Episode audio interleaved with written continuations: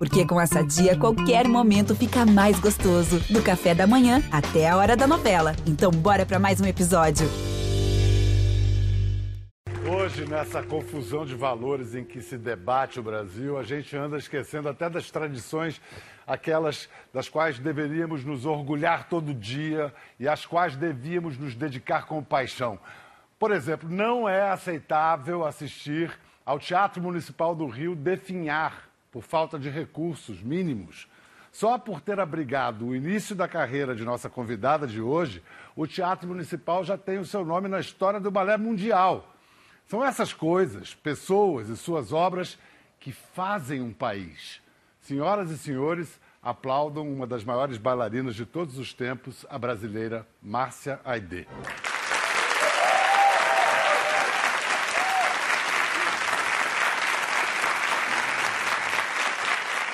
Quanta honra, Márcia, ter você aqui. A honra é minha de estar aqui com você. A gente vai disputar essa Vamos honra, então. disputar essa Olha, honra, mas é uma honra minha, minha de minha. estar aqui. Olha, quando a gente vê essas imagens, um pequeno- uma pequena amostra da sua obra, da sua arte, ah, leigos como eu reconhecem a beleza, mas não entendem o que faz a beleza. Eu posso passar de novo e você explicando o que você está fazendo em cada momento daqueles? Então vamos lá. Uma aula de Márcia Aidê por Márcia Márcia Aidê. Esse é um balé do Beijar, o bolero. O que me impressiona aí são os seus braços. Esse, esse, esse balé é muito difícil, porque como a música é sempre a mesma e vai entrando aos poucos os instrumentos, você tem que ter uma concentração muito grande, porque pode chegar um momento que você pode esquecer o que vem depois. Alguma vez você se esqueceu? Eu me esqueci, aí eu pus o que vinha depois, e durante o que vinha depois, eu me lembrei daquele que vinha antes e troquei. Mas ninguém notou. Alguém percebeu? Pois é, ninguém percebeu que ela esqueceu. Depois, então, do bolero, Depois, as outras outro- cenas. O outro são os três balés que o Cranco fez para mim. Esse é o Romeu e Julieta, Uhum. esse é o Onegin, e esse com Richard Craven, e essa é a Megera Domada. E quando o bailarino ergue a bailarina assim, isso tem algum nome? Qual é? Não, Porque, é o sofrimento do bailarino de estar. olha, o que eu li e ouvi dizer não era nada de sofrimento, que você era a coisa ah, mais leve do mundo, que qualquer bailarino já tinha. Bom, é é verdade, eu era muito magra, eu não tinha medo a nada e gostava de me jogar. O Cranco dizia, Márcia, dá um salta, vai contra aquela parede. Eu ia, não tinha medo. E claro, eu tinha Richard Cragen, que Richard Cragen não somente era o meu partner preferido, lindo seu- de morrer, Vocês foram casados quantos anos? 16 anos. 16 não anos. casados de. Olha, são vocês dois? Somos. É. Isso estava no, no estúdio em, ahn, em Stuttgart. Então, a, a parceria Era foram impressionante. 36 anos e casamento foram 16 anos, é mais ou menos. 16 anos. E que pa- nos, divorci, nos separamos, que foi um momento de verdade muito doloroso na minha vida e na vida do Richard também. Ah, mas nós não queríamos separar no palco. Então foi o que foi difícil, porque o Richard escolheu outra maneira de viver. O Richard sentiu que ele era homossexual. Então ele me disse, Márcio, eu não posso mais estar com você. Mas ao mesmo tempo, isso aconteceu na estreia ah, em Washington. E tínhamos seis semanas de espetáculos de Romeu e Julieta, da Megera Domada, da Dama das Camélias, de tudo isso que continuamos fazendo E qual todas foi a as sua noites. reação? Ah, foi muito difícil. Foi muito difícil porque no momento eu nunca me deu. Tinha momentos que eu tinha muita raiva. Nesses Posso momentos imaginar. era bom a megera domada, porque aí eu dava no Rick no palco, empurrava ele. Isso me, me ajudava. Mas você não pode fazer isso nem Onega, nem Romeu e Julieta, que é todo um amor assim muito lírico, né? Então foi uma situação difícil, mas eu nunca, eu entendi o que, o que estava passando. Mas levou muito tempo para digerir. Agora, isso que você descreveu aí parece o método Stanislavski, Stanislavski de, de atuação. É. E você conhecida como uma grande atriz da dança, Maria Callas da dança, Era. como eles chamam, né? É. Você sempre usou essas suas emoções, o que estava acontecendo com você, para os balés que você Sim. estava fazendo? Eu acho que tudo, porque eu tive uma carreira fantástica. De verdade, uma carreira muito especial, porque tudo que eu dancei foi criado para mim. Eu nunca tive que aprender um balé que tivesse sido uh, feito para outro bailarino. Eu sempre. Mas isso porque os coreógrafos sabiam que você faria qualquer coisa que eles determinassem, como você mesma disse.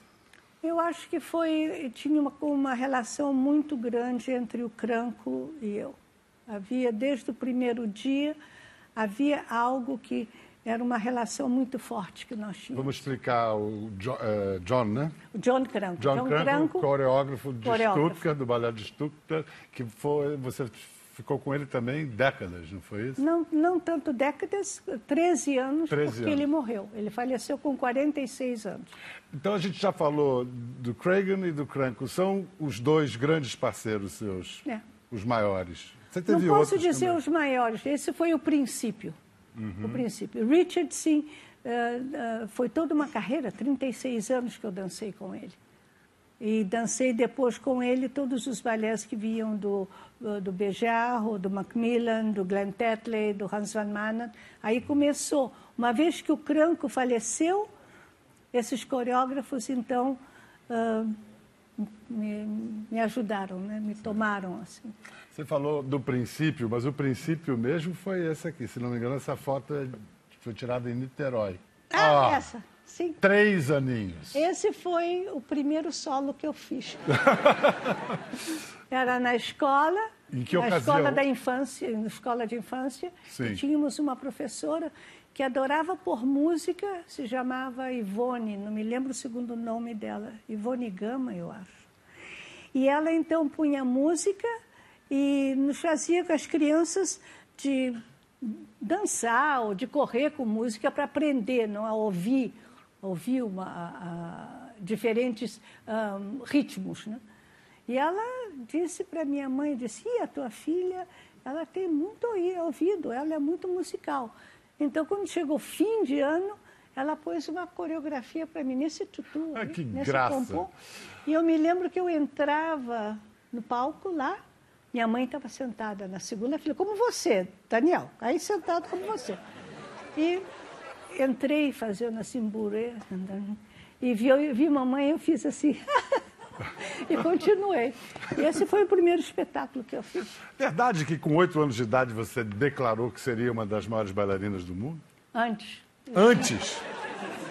Eu tinha seis anos quando saímos de Niterói, que minha mãe e meu pai se divorciaram fomos viver no Rio e aí eu já dizia, eu não vou me casar, não quero ter filhos e quero ser a maior bailarina do mundo. Não Bom, sei de onde você que se veio. casou, mas você não teve filhos e foi a maior bailarina do mundo. Não, eu me casei, casei com não, 60 anos. Com 60 anos. Antes não. Porque quando o Rick, por exemplo, nós nos amávamos muito, e o Rick um dia disse, nossa, por que, que nós não casamos? Na, no meio da megera domada, né? que tem o casamento da Catarina com Petrúcio. Então ele queria, nesse momento, parar o espetáculo, que entrasse de verdade um padre, que fizesse o casamento aí e depois continuar. Um espetáculo. Pois é. é. E eu disse, Rick, eu acho perigoso, porque eu, somos ainda jovens. Eu não sei o que a vida vai trazer. Eu tinha razão, né? Porque depois nos separamos. Agora, isso denota um, um senso de disciplina inato. Eu era muito Você nasceu disciplinada? De onde Eu era muito disciplinada. Senão, nem sempre... encar... Senão nem encarava essa carreira, né? Porque... Bom, para você encarar essa carreira, você tem que gostar de ser disciplinada. E você tem de verdade que ser fanática pela dança. Senão, não adianta. Porque aí você vai. Dizem, é uma carreira tão sofrida. Não, sofrida não é nada a carreira, não é. Esse, é, é, é, esse tabu que existe, né? Que mostra no filme Cisne Negro, esse filme da Natália Portman, Sim. em que ela mostra os pés sangrando, tudo isso. Meu Deus, isso não é drama. Pé sangra. Não, Você dizer... põe um esparadrapo e continua. Quer dizer, não é verdade. É, isso não é drama e isso é estoicismo. É, isso chama-se estoicismo. Dizer, e, e como se traduz a sua disciplina? Você tem horários, assim, acorda cedo? Quando eu dançava, eu era quase sempre a primeira a chegar no teatro e era uma das últimas a, a sair do teatro. Depois eu trabalhava muito. Na, na, nas aulas eu fazia uh, os passos duas, três, quatro vezes. E tem uma razão por quê. Porque, sendo brasileira, eu podia ter problema de peso. E não queria fazer dieta porque eu gosto de comer. Então, para não fazer dieta, então eu tinha que trabalhar muito. Eu trabalhava 10 horas por dia. Não, os ensaios eu fazia uma vez, duas vezes, três vezes. O Rick às vezes dizia, Márcio, já não aguento mais. Eu digo, ah, não, Rick, eu tenho que fazer. Esse ano você ganhou o Benoit de la é. Danse, que significa... O Oscar da dança. O Oscar da dança. É, e foi, foi, foi uma cerimônia muito linda, porque estavam todos os bailarinos, né, os, os franceses estavam lá. Bailarinos que eu conheci em toda a minha carreira, né? E a maneira como eles me receberam foi muito bonita e, e os russos, porque os russos sempre gostaram de mim, os ingleses não, mas os russos sim. Mas os qual russos... a sua afinidade com os russos? É, é... Ah, eu, eu, eu, trabalhei com os melhores professores do mundo quando eu fui para, para Paris. Uh, Preobagenska, Egorova, uh, toda, Madame Nora, todos os professores russos, os melhores, eu trabalhei com eles. E eles me adoravam. Eu tinha qualquer coisa que eles diziam, Duska, Duska, good. E está muito calor para você. Eu estou morrendo de calor aqui. Esse, esse estúdio é sempre um gelo. Aí a Márcia falou, não, eu não mim. posso vir, senão eu fico doente. Mas olha, eu posso me desmilinguir em suor aqui, não, que vale a pena. Para ter a Márcia aqui, vale a pena. Não é? Não, eu estava eu estava dizendo, Roberto, que eu não sou, eu não tenho frescura, eu não sou fresca. Mas Nem eu... eu como vocês podem ver. Né? Eu sou quente. Mas eu não, eu nasci com problema de pulmão, de bronquite. Então foi tá por isso que eu te falei. Tudo certo, Márcia, tô, tô adorando. Mas, mas isso é, é, é, o seu calor, o calor da emoção de ter você aqui. Eu quero falar de um outro parceiro. Quero, aliás, se eu quero... você puder. não, você tudo bem, não esquenta. Não, não, não. Já está já tá quente. Mas eles não talvez esquenta. desmaiem, não? É. não? Olha só, o que eu quero falar é que é, a gente encontrou e teve um depoimento lindo de um outro grande parceiro seu na dança. Ismael Ivo. Ismael Ivo. E aí ele, ele combinou de fazer uma espécie de aula com a turma de bailarinos dele e a gente filmou, a coisa Ai, mais linda. Quero ver. O primeiro dia onde nós tivemos uh, assim a possibilidade de se encontrar e trabalhar juntos foi um dia onde ela chegou atrasada veio quase de pijama no meio da praça em Stuttgart e falou assim: me desculpe, eu estou até sem maquiagem, eu perdi o horário.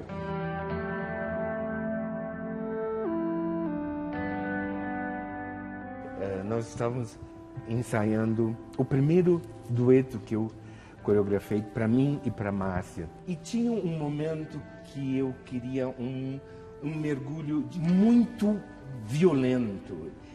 E a Márcia não estava conseguindo. Aí, de repente, todo mundo parou. A Márcia caminhou, foi até em cima do piano, que ficava perto da janela, dois andares. A Márcia foi, fechou o olho, se jogou. Nós vimos ela despencando daquela janela o dramaturgo que estava mais perto foi, pegou ela. Ela desceu do piano e falou assim: Agora eu entendi.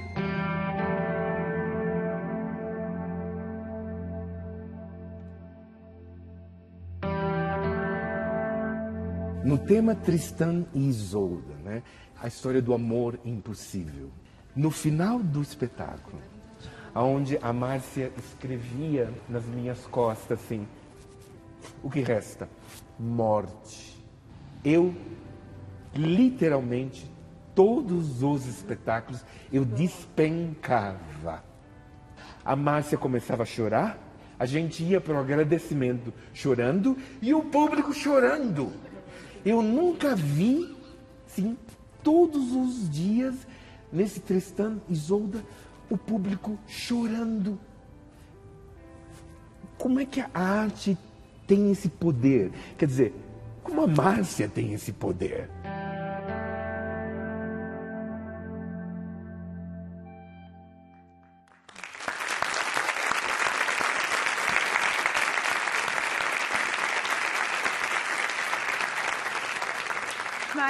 ele foi muito importante na minha vida. Foi quando eu decidi de sair do balé de Stuttgart, de parar com a dança clássica, foi que ele me tomou e durante quatro anos ele me pôs no mundo da dança-teatro. Eu adorei, adorei trabalhar com ele. Você já era talhada para isso, ah. só precisava mesmo desses braços longos do, do Não, Ismael. o Ismael é impressionante, né? Porque é. tem dois metros de altura tem uns olhos que quando olha para você tudo para, né? Então, dançar com ele foi uma experiência muito muito forte. Foi meio assim, amor à primeira vista? Vocês se encontraram, foi. já bateu um negócio assim? Sim, porque hum, eu me lembro que entramos na sala, ele pôs uma música e ele disse, Márcia, improvisa. E ele improvisava e 20 minutos ficamos improvisando e foi aí que já começou a sair o primeiro padedê de Tristão. Ele saiu de São Paulo, ganhou fama internacional. Você acha que esse é o caminho obrigatório para qualquer bailarino brasileiro acima da média, sair do Brasil e para o exterior? Não tem jeito? Não, eu acho que não. Olha, a Ana Botafogo, que é uma grande, grande bailarina, ela fez a carreira dela ah, no, no, no Brasil. Eu acho que depende muito do momento, depende do momento de como está a, o, o, a dança no, no, no, Brasil. Se você, você precisa ir para fora ou não. Eu sei que agora no Teatro Municipal do Rio está muita dificuldade, porque há bailarinos muito bons que já estão saindo para a Europa. Vamos ver um pouco algumas imagens de um menino que saiu do Brasil para conquistar a Europa e está fazendo bonito. Recebam com seu melhor aplauso Tiago Soares.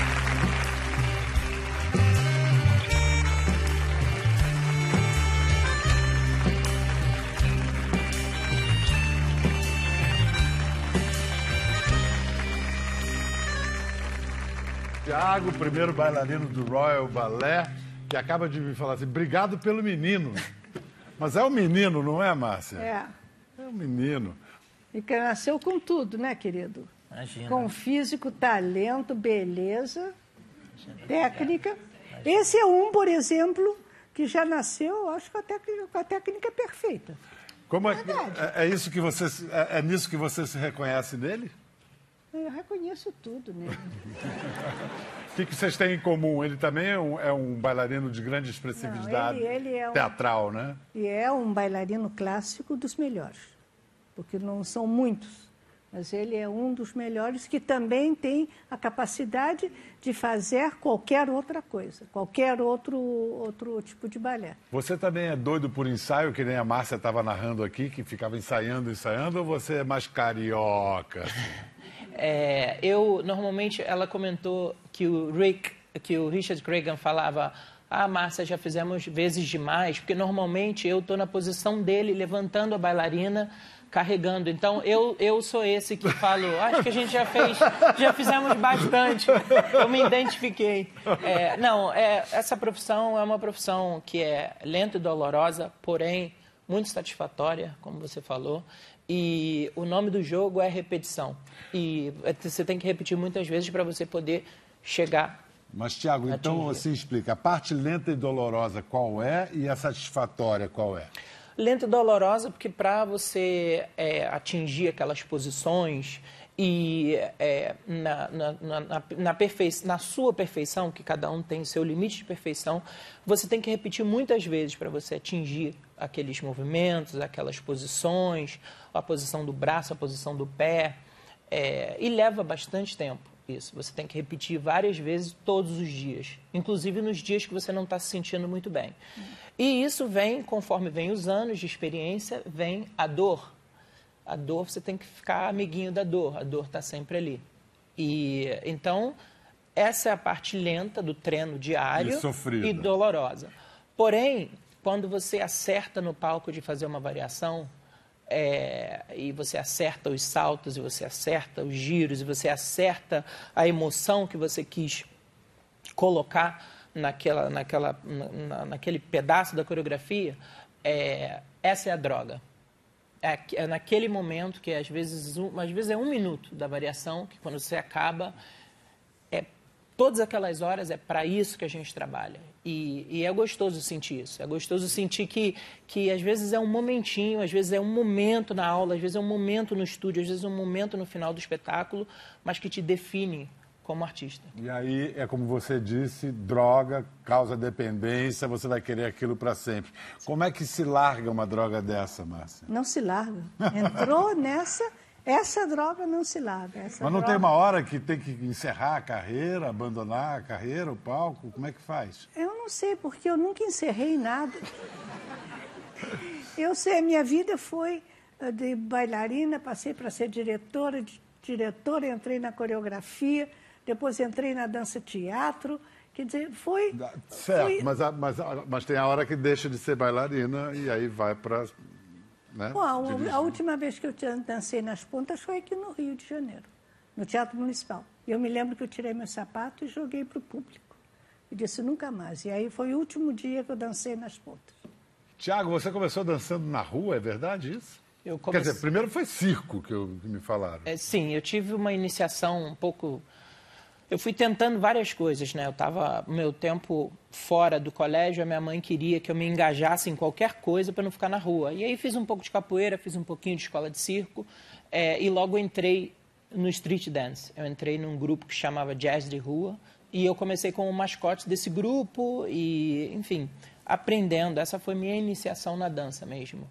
E, eventualmente, é, o coreógrafo desse grupo me sugeriu que eu fosse para uma escola de dança me aprimorar, porque ele achava que eu tinha dotes físicos. E isso te ajudou ou criou vícios que você teve que desfazer mais tarde? Olha, as duas coisas. Eu acho que eh, teve uma grande vantagem né, de eu já ter começado como um jovem adulto, assim, com 14, 15 anos, já estava muito estabelecido como ser humano que eu queria e como eu queria. É, eu não tinha dúvida em relação a isso. Eu estava pronto para só focar na dança.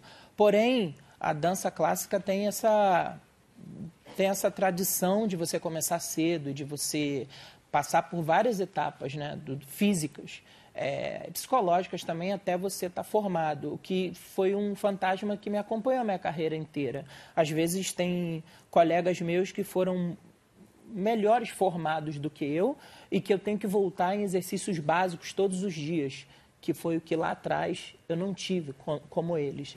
É, mas eu acho que eu acho que começar, eu acho que cada um tem a sua jornada e eu acho que eu comecei no momento certo para minha carreira. E, e, muitos às vezes começam mais cedo do que eu e terminam antes também. Vem cá, vocês estão toda hora se remetendo àquela parte do, do da plateia Explica, Márcia, Thiago, quem está aí? Apresenta pra gente, ali na primeira fileira logo. Essa é minha irmã. Sua irmã Mônica está ali toda encasacada nesse calorão. Sim. E a Beatriz. Beatriz. Ela foi quando eu era diretora do, do balé de, de Stuttgart. Ela, eu levei muitas brasileiras para lá.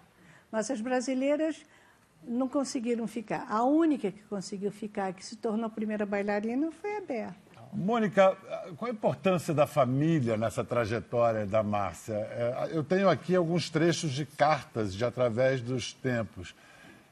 Isso era fundamental para a base emocional dela? Fundamental. É muito impressionante. Eu, por exemplo, peguei todas as cartas, mamãe faleceu em 2013, e fui descobrir que mamãe mantinha todas as cartas, eu não sabia disso, de Márcia, durante 10 anos, não mais, durante 20 anos, da, da Europa para a mamãe. E eu estou lendo essas cartas agora, eu estou fazendo um documentário sobre a Márcia, com o Marco Altberg, com a Daniela Kalman e com a Núbia Mellin.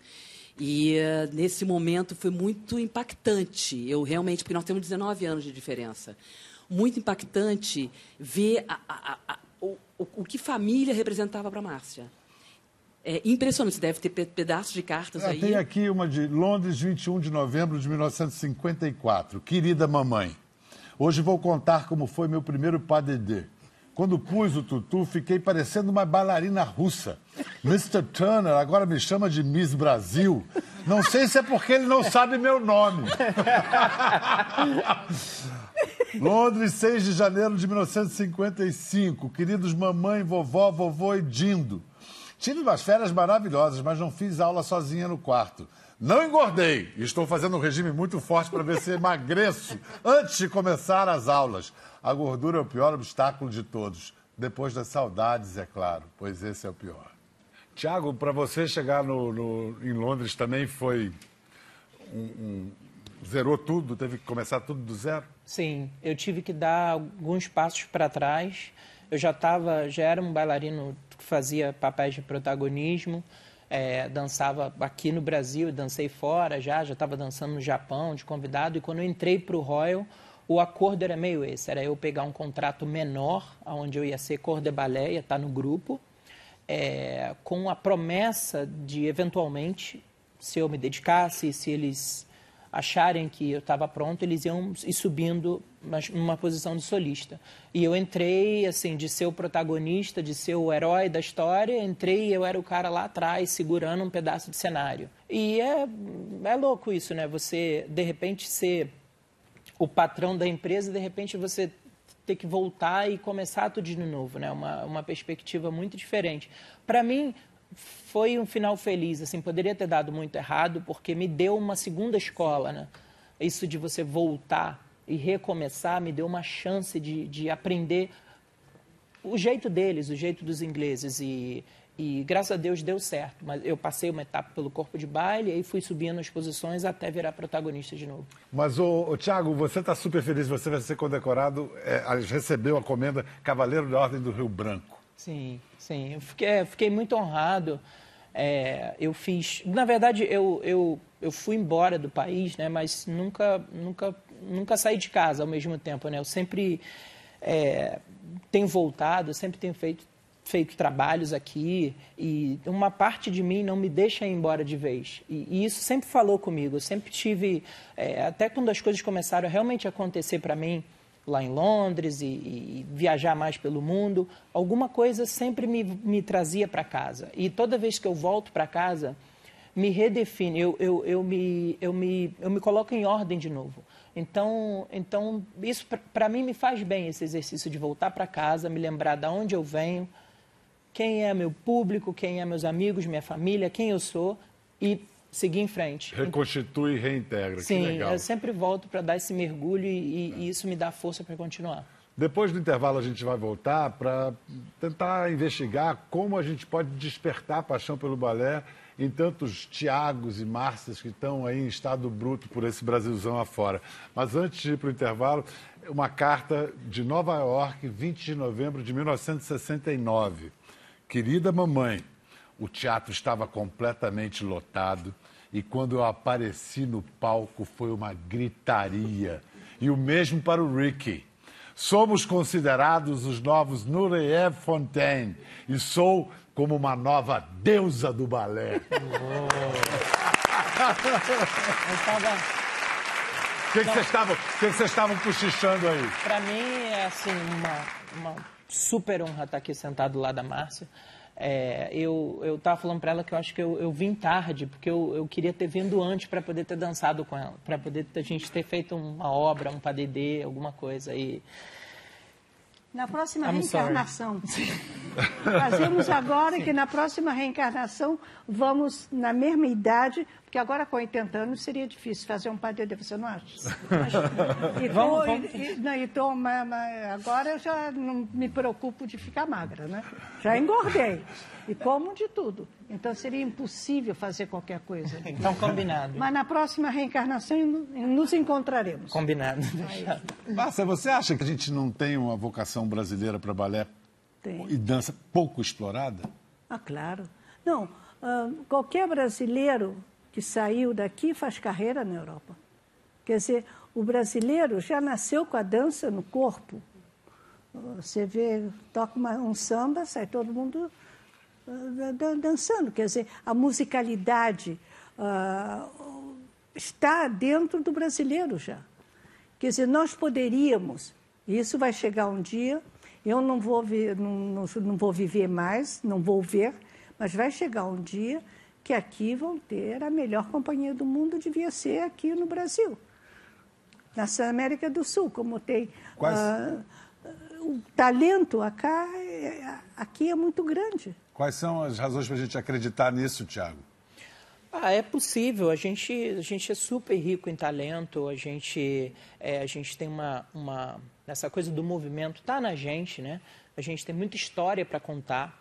Escola É, tem. Sim, Amor. temos escola, temos físicos Ao contrário do que se acredita no senso comum, a gente tem uma tradição de balé. Tem. Diz que Dom Pedro I já era louco por balé, e daí a, a tradição de virem bailarinos e coreógrafos estrangeiros para Mas cá. quando eu, quando eu tinha 10 anos de idade, 11 anos de idade, Os seus o- mestres. o- os, os meus mestres aqui, Tatiana Leskova, Vaslav Elchek, eram todas pessoas que vinham da Europa. E depois, naquela época, no Teatro Municipal, todos os anos vinha a Ópera de Paris, o Ballet de Champs-Élysées do Roland Petit, ah, o Ballet Theatre. Todos os anos tinham. E havia muitos espetáculos. Na época que eu estava no corpo de baile aqui, tinha muitos espetáculos, mas agora já não, não é assim. Mas não- o problema não está nos, no- no- nos bailarinos, o problema não está nas escolas, porque tudo isso nós temos. Mas está que o governo tem, tem que tomar ah, consciência Dá de apoio. que uma companhia de balé clássica ou uma companhia de balé contemporânea é importante para o país. Quer ver o tamanho do problema?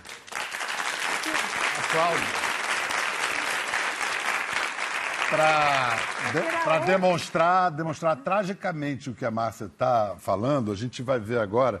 um- a nossa equipe foi ao Rio de Janeiro para mostrar eh, que não só pequenas companhias ou qualquer companhia está tendo problema financeiro. Não.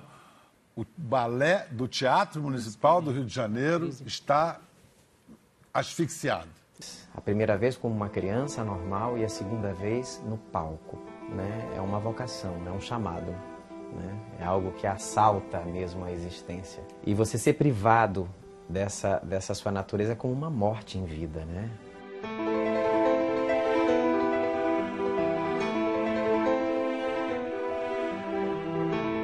Hoje a gente está passando por uma situação que todo Estado está passando. Nós chegamos a ficar até três meses sem salário. Nós, funcionários do Teatro Municipal, ficamos extremamente frustrados com tudo isso, porque nós nos dedicamos a vida toda para isso. O Teatro Municipal hoje é a casa mais importante de cultura do Rio de Janeiro. E ela está de porta fechada, não tendo os seus corpos artísticos trabalhando a todo vapor. É um crime contra a cultura, é um crime contra a sociedade, contra a educação. Porque o bailarino precisa de um trabalho diário, a gente precisa de um espaço, então a gente precisa estar aqui. Hoje eu tiro dinheiro de um trabalho que eu estou fazendo fora para conseguir ter a passagem para eu vir ao Teatro Municipal para trabalhar, entendeu? Para ter o meu alimento e para ter o meu sustento. E cada um, tem gente que trabalha com carnaval, tem gente que dança fora. E eu cozinho, eu faço bolos.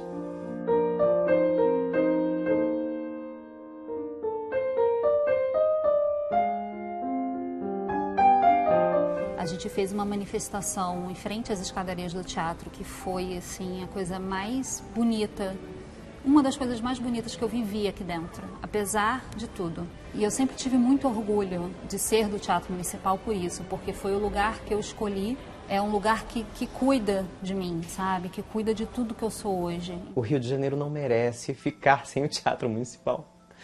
Não merece.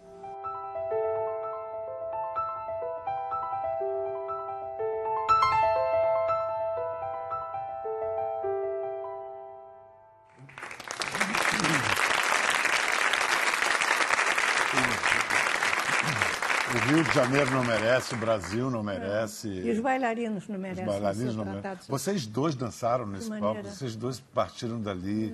Mas, por exemplo, o- eu não me lembro o Moacir, os dois gêmeos, Mo- Moacir e Murilo. Sim, Murilo, sim. Moacir acabou de receber contrato em Stuttgart.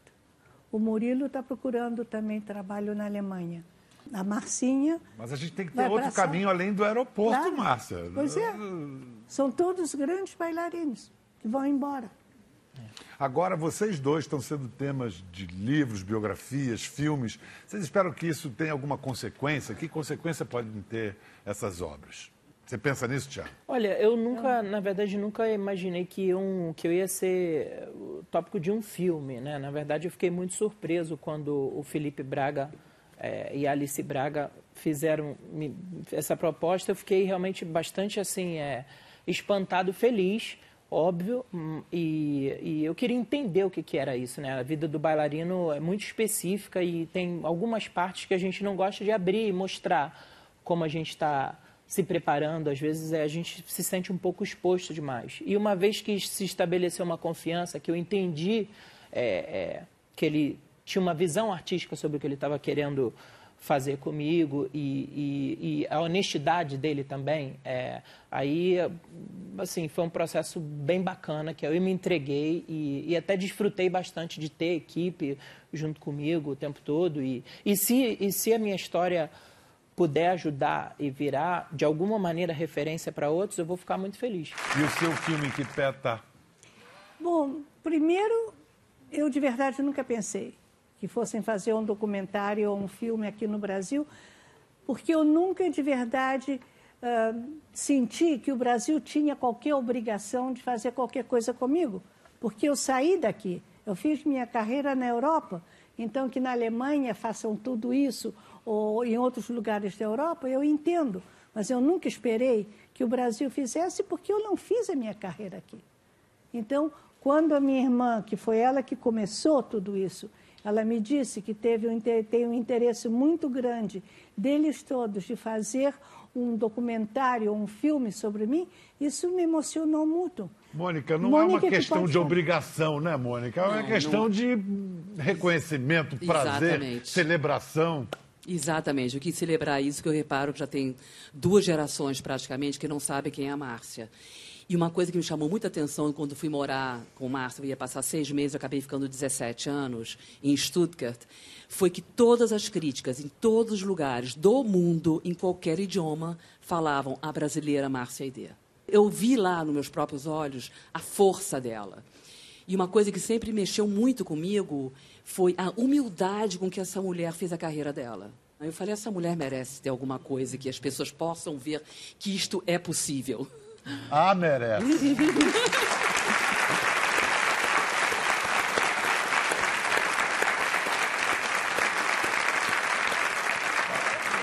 Uma- vontade de não terminar que não me larga. Márcia, obrigadíssimo. Não, obrigada a você. Foi um- uma honra para mim estar aqui com você. Ah, mas multiplicada por mil dessa, dessa, desse lado aqui da mesa. Tiago, muito obrigado também. E obrigada que você abaixou O ar-condicionado. Olha, resisti bravamente, estou aqui. Muito obrigado, querido. Obrigado, meu amor. Obrigado. Até a próxima!